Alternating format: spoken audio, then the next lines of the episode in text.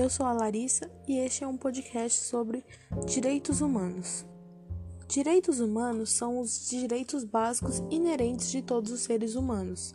Nestes incluem o direito à vida, à liberdade, liberdade de opinião e expressão, o direito ao trabalho e à educação, entre muitos outros. A Carta dos Direitos Humanos foi promulgada em 1948 pela Organização das Nações Unidas, a ONU, como uma resposta imediata para as atrocidades que haviam acontecido durante a Primeira e a Segunda Guerra Mundial.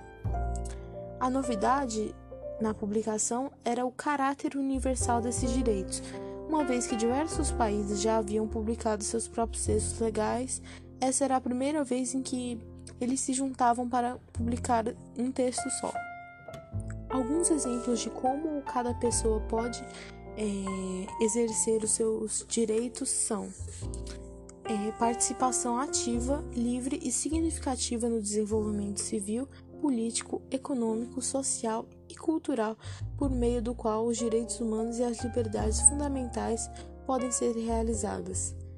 Tem também direito a contribuir para esse desenvolvimento e desfrutar do mesmo.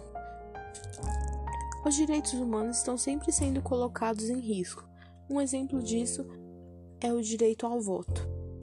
Especificamente no Brasil, durante a ditadura militar, as pessoas não tinham direito ao voto, porque o regime havia sido imposto e a Constituição não era mais levada em conta.